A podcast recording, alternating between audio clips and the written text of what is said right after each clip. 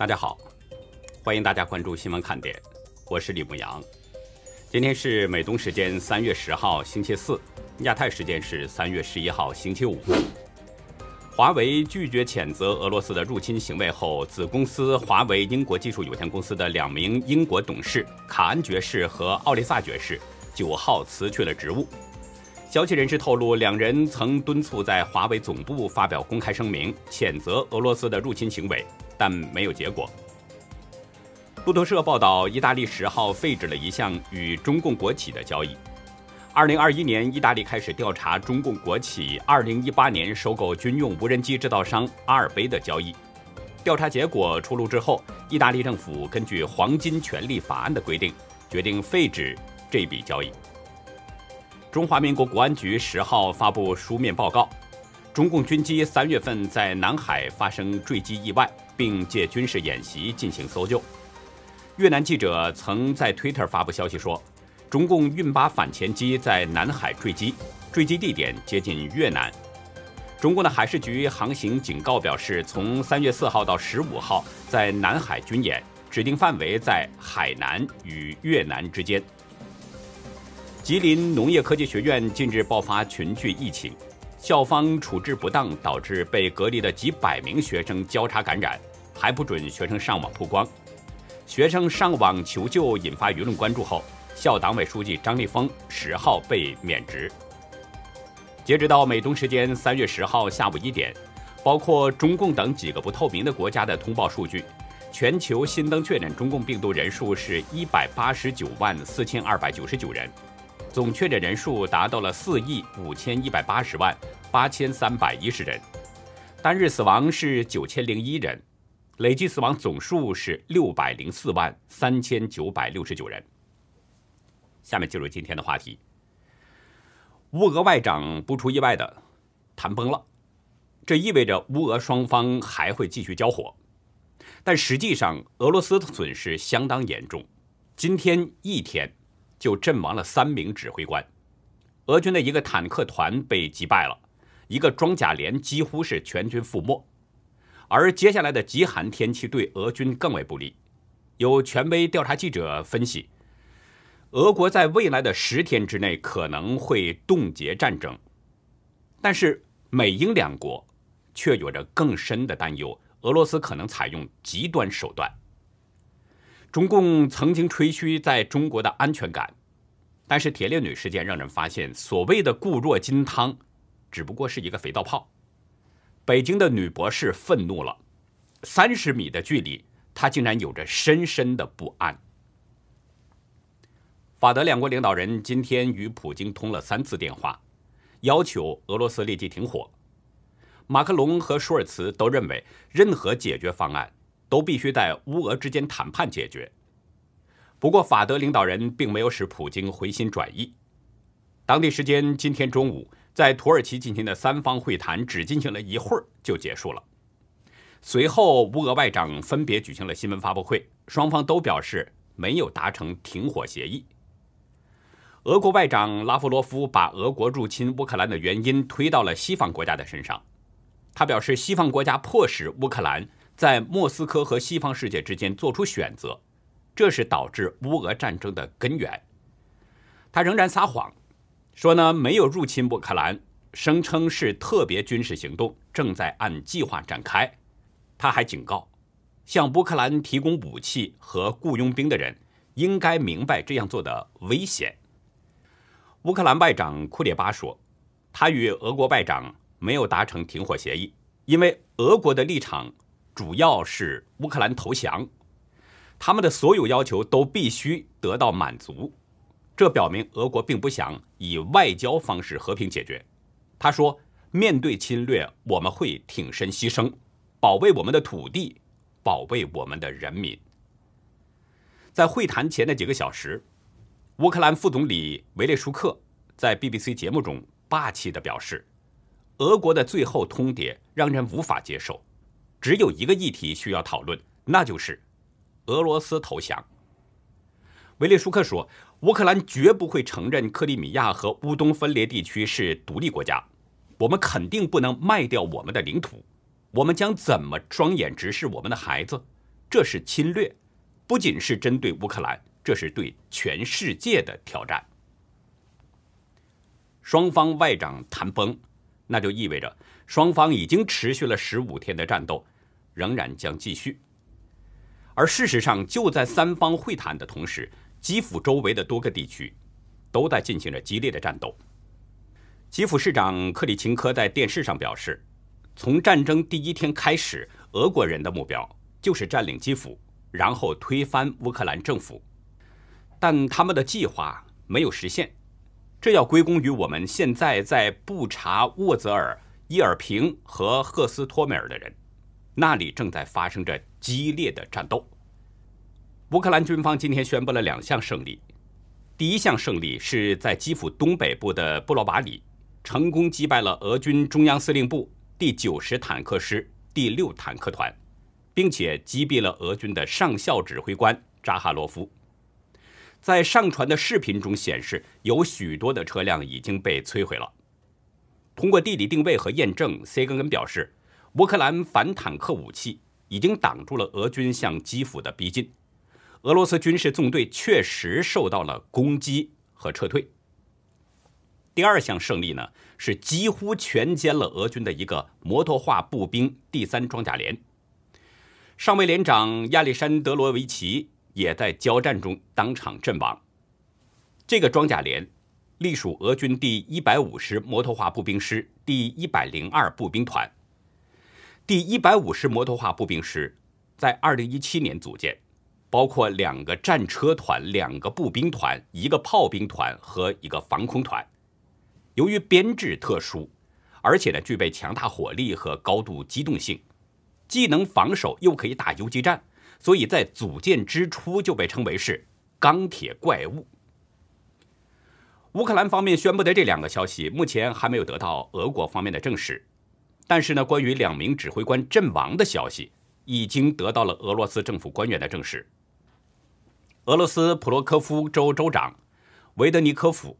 在私人的 Instagram 上证实，俄国第三十三独立摩托化步兵团校级指挥官阿加科夫和俄军第二百四十七亲卫突击团伞兵部队指挥官齐泽夫斯基在乌克兰南部一同阵亡。如果乌克兰宣布的两个消息属实，那么加上被证实的这两名指挥官，俄军今天一天就折损了三名指挥官。也就是说，俄军遭受了创击是相当严重，损失也相当严重。而这场战事拖延时间越长，对俄军就越不利。乌克兰外交部今天傍晚表示，俄罗斯已经损失了一万两千多名士兵和一千一百零五辆装甲车。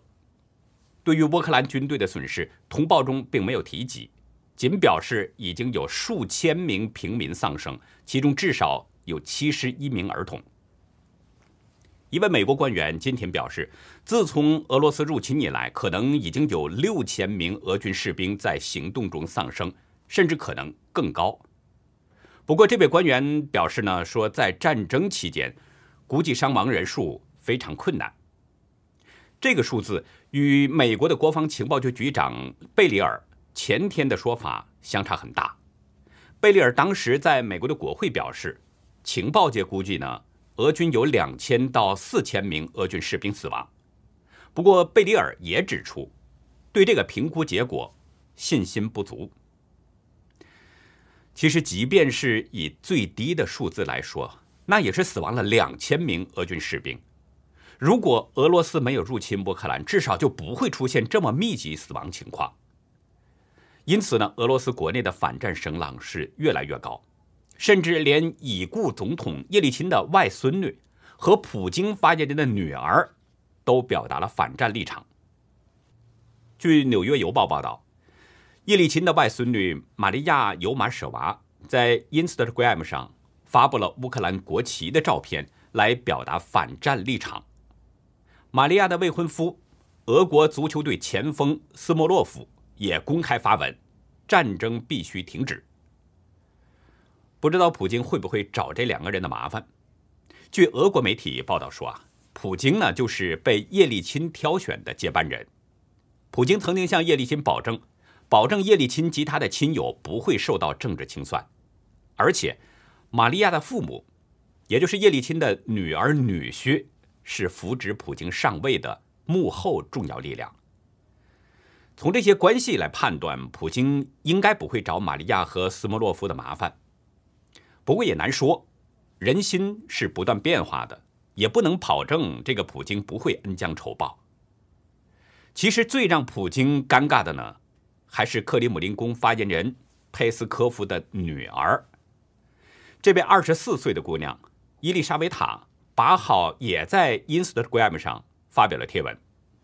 虽然只有一个小时之后撤下了，但是网友早就截图下来了，并且在社交媒体上广泛传播。今天台湾台风论坛天气特急在脸书发文，极地漩涡横扫，未来七十二小时将是乌俄开战以来最严寒的时刻，许多地方逼近零下十摄氏度，尤其乌俄东北接壤处最低可达到零下二十摄氏度。将会是非常严峻的考验。波罗的海安全基金会高级防务专家格兰特表示，如果装甲车辆无法发动，那么它在晚上就会变成一个金属冰箱。酷寒天气将进一步打击俄军士气，同时更加凸显困扰俄军已久的后勤问题。在过去一周的时间啊，在基辅北方大约三十公里的位置。绵延六十四公里的俄军车队几乎是停滞不前，空耗着燃料和补给。如果燃料耗尽，而这些卡车、装甲车又不能发动车辆取暖的话，那么他们饥寒交迫的这个处境的确是很危险的。不过呢，格兰特认为，俄军应该不会坐在冰箱里等着被冻死，他们会走向森林，放弃抵抗。如果待在车子里就是等死。他们没那么傻。国内反战失去了人和，入侵乌克兰不占地利，又遭遇极地漩涡不惧天时，对普京来说，这场战事具有超乎想象的难度。权威事实查核新闻调查集团贝灵猫执行长、首席俄罗斯调查记者格罗多夫大胆的评估，俄罗斯出师不利将会在未来的七到十天。冻结这场入侵战争。格罗泽夫在《乌克兰真理报》的访谈中表示，很难说战争什么时候结束，因为很可能不会出现突然喊停的状况，比如今天战争已经结束了。他说，战争是否结束，恐怕会有一个混沌期，但不会再发生流血事件才是最重要的。格罗泽夫指出，俄罗斯的优势在不断减弱。莫斯科对此也心知肚明，可预见，俄军在七到十天内冻结战事。他认为俄罗斯不会宣布战争结束，因为这意味着承认失败，但会在某个时间点暂停战事。不过呢，美国和英国却有着另外一种担心：俄罗斯可能会错上加错的使用化学武器，因为他们可能。现在已经是释放烟雾弹了。在今天播出的 CNN 采访中，英国外交大臣特拉斯表示，英国非常担心俄罗斯可能在乌克兰使用化学武器。他说，这将是俄罗斯方面的一个严重错误，增加了普京已经犯下的严重错误。特拉斯的说法是呼应了白宫在昨天的警告。白宫发言人普萨基警告说。俄方一直指控美国在乌克兰设立生物武器实验室、研发化学武器等，明显是释放假消息。昨天稍早，俄罗斯外交发言人扎哈罗娃称，已经在乌克兰找到证据，乌克兰已经下令摧毁瘟疫、霍乱、炭疽热等其他病毒的样本。他还要求美国出面进行解释。普萨基随后在推文中反击指出。这都是俄罗斯企图进一步攻击乌克兰的假旗行动。俄罗斯可能在乌克兰使用化学或生物武器。他还指出，中共也支持这种阴谋论调。美国国务院发言人普莱斯也声明，谴责俄罗斯一再使用虚假信息手段为攻击乌克兰寻找理由。声明中说，俄罗斯有着反咬西方，而自己却恰恰犯下该项罪行的一贯记录。我们完全预料俄罗斯在这些说法上将会继续变本加厉，推出更多毫无根据的指称。对俄罗斯是不是释放烟幕弹，恶人先告状？我们呢来看一个另外的消息。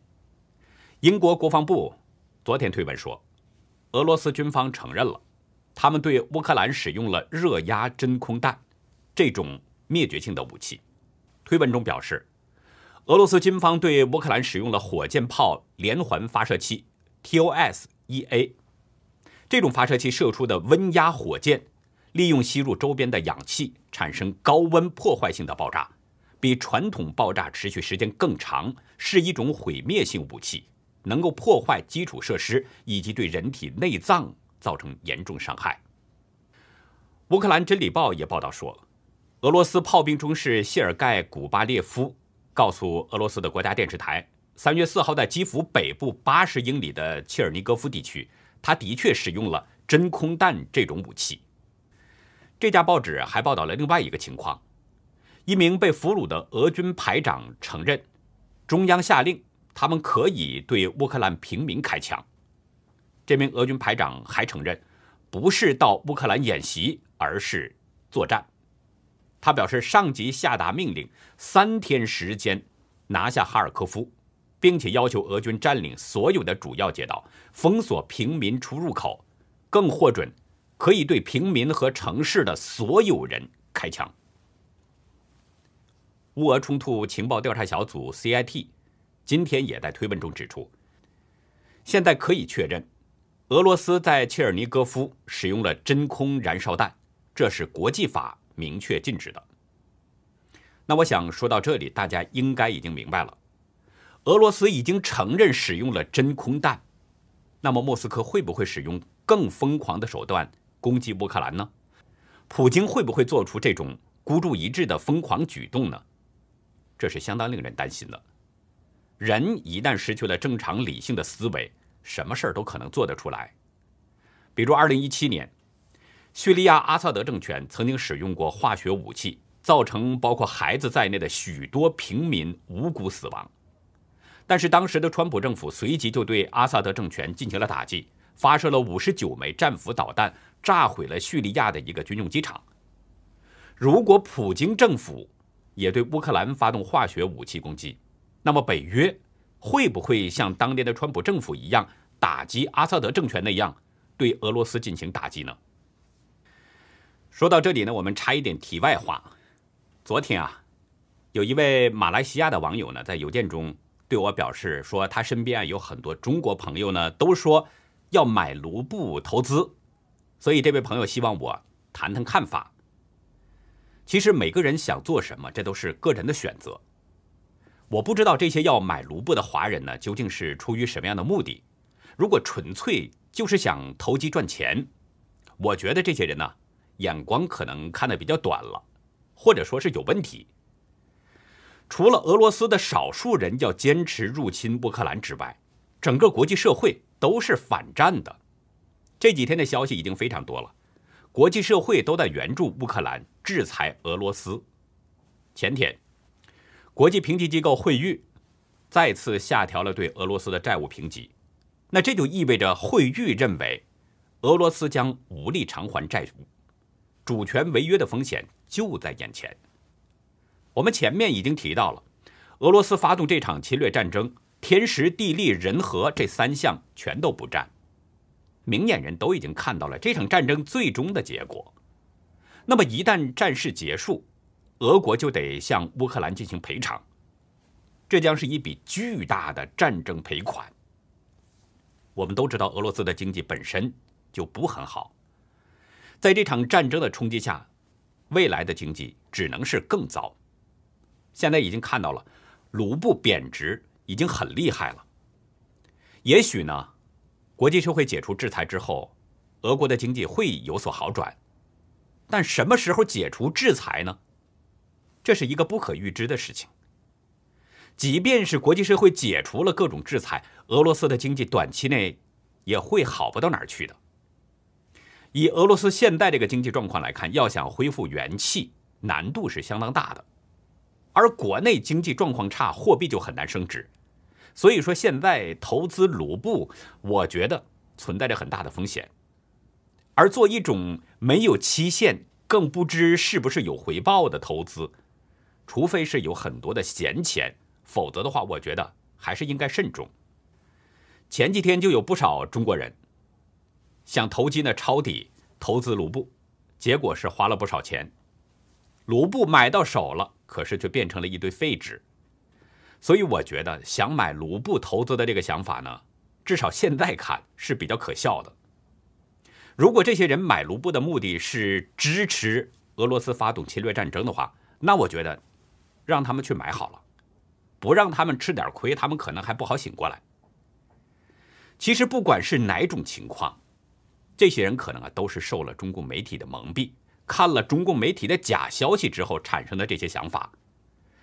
昨天法国的《费加罗报》特别刊登文章，介绍了中共政府围绕乌俄战争的新闻审查。文章表示，俄罗斯入侵乌克兰已经两周了，但中共政府始终拒绝将战事称为侵略，并且还不断在网络上。过滤对俄罗斯形象不利的资讯。中国球迷没有看到英超足球联赛当中曼彻斯队球队的失败，没能看到各甲级球队为声援乌克兰，都带上了与乌克兰国旗一样颜色的袖标。原因就是中共突然叫停了转播安排。中共对乌克兰战争的报道进行着严格的审查，将侵略战争降格为普京所说的特别军事行动。随着乌克兰平民百姓越来越多的倒在炮火当中，中共对社交媒体的控制那就更严了，甚至连国际残奥会主席帕森斯开幕式上的讲话也给动了剪刀。战争爆发以来，乌克兰没有一次登上《人民日报》的头版头条，战场的消息完全被习近平的活动或者是中共的两会给淹没了，甚至连撤离中国侨民。以及一些中国侨民成为乌克兰人愤怒的矛头指向等等资讯，中共媒体也是根本不提。中共是用尽一切办法去维护俄爹的形象，所以可以想象，国内百姓得到的资讯都是被过滤了，没有乌俄战争的真实消息。那么俄罗斯的真实状况，包括国际社会对俄罗斯的制裁等等，国内很少有人能够知道。因为这些全都被过滤掉了。那么，在这种一面倒的消息之下，人们就很难做出一个正确的判断。如果了解了俄罗斯现在的真实情况，我觉得就应该不会有人去傻到现在投资卢布。那接下来呢，我们还是要把话题转到铁链女了。铁链女事件被曝光之后啊，许许多多人都从内心生出了一种恐惧。突然发现铁链女和自己这么近，突然发现被中共吹嘘的安全感听起来固若金汤，实际却是肥皂泡。中国人民大学博士、现任职北京某科研机构的刘元玲，在一篇文章中讲了一件事：前几天他陪女儿去北京五棵松露天冰场滑冰，中途女儿口渴，让妈妈去买水。刘元玲想让女儿一出去一起买，但是女儿贪玩嫌麻烦，说就站在一个位置看着妈妈回来。其实卖水的呢就在冰场旁边，大约三十米的位置，但是这个来回六十米的距离，刘元玲却有着前所未有的不安和紧张。她说：“好担心有人会趁机拐走我女儿，那我怎么办？”刘元玲问自己。是我大惊小怪、神经质了吗？当然不是。他写道：“根据《中国走失人口白皮书（二零二零）》其中的统计数据，二零二零年期间，我国走失人次达到了一百万，相当于平均每天走失或经历走失状态的人次是两千七百三十九人。这个数字，这个群体，以前他没有关注过。”但现在知道这些事情原来如此鲜活的发生在我的身边。最近带孩子去丰台区学琴，他说总是忍不住想，被拐六年的北京女孩就是在丰台走失的。刘元玲说啊，自己已经出离愤怒了。光天化日之下，小花梅的舅舅明明说了，铁链女根本不是小花梅，人正在，视频录像在，但是江苏省给出的结论恰恰相反。董某人身边到底有过几个女人，目前还是个谜，这个世界无人回答。他还写道：“从头到尾看过江苏调查组的报告，标题对吗？”明明是铁链姓奴，却被称为巴哈尔姆，此处母亲的称谓多么离奇荒诞，是对母亲这个称谓的亵渎。主体对吗？这是绑架、虐待、强奸、买卖人口的重罪刑事案件，司法部门去哪里了？内容对吗？一个买家伪造了各种证件，违规办了结婚证，长期囚禁、虐待、强奸一个女性。并强迫其生育如此多的孩子，然后报告说他就是女方的合法丈夫，把整个事情就定性为是虐待家庭成员。刘元玲指出，按照这个逻辑，一次强奸是强奸，多次强奸是结婚，铁链捆上持证强奸生娃就是一家人啦。这是一群怎样万马奔腾的脑袋和藏污纳垢的心脏所做出的结论呢？刘元玲表示，关注铁链女就是关注自己。他说：“我还要继续围观和转发，还要持续追问，要追问到不能再追问为止。”那我们今天呢，还要继续为大家呈现《这个世界不要我了》第三部分，让大家的声音能够继续发挥威力。帮助铁链女挣断枷锁，帮助李英回家。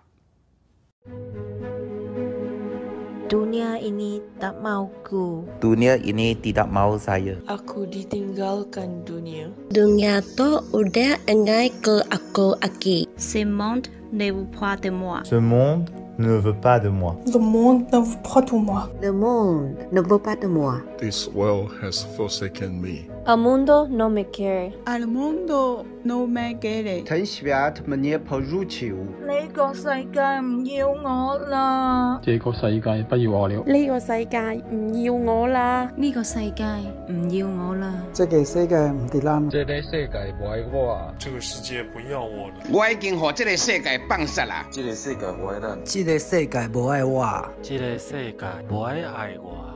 這個世界不愛敵我，这个世界不愛敵愛呀，这个世界不愛敵我，这个世界不要我了，这个世界已經放弃我了，这个世界不要我了，这个世界不要我，这个世界不要俺了，這不要俺了，这个世界唔愛俺哦，搿只世界不要我，这个世界不要俺了，这个世界不要我的，这个世界没要我的，这个世界不要俺哟，这个世界不要我了。這個世界唔愛我了，這個世界冇愛我了，这个世界都唔愛人了，世界唔愛我，呢個世界冇愛愛了，这个世界冇定位了，这个世界不要我了，这个世界不要我了，这个世界不要我了，这个世界不要俺了，这个世界不要我了，这个世界不要俺了，这个世界不要俺了。這個世界不要俺了，这个世界不要俺了，这世界不要俺了，这个世界不要俺了，这个世界不要俺了，這個世界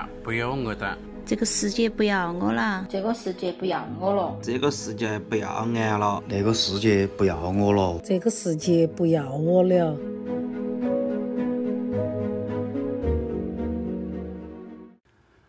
那好，以上就是今天节目的内容了。如果您喜欢新闻看点，请别忘记点赞订阅。也希望您在视频下方给我们留言，与我们进行互动。更希望您帮我们把这个频道转发出去，让更多有缘人、更多需要了解真相的人接触到我们、看到我们。感谢您的收看，也感谢您的支持和帮助。再会。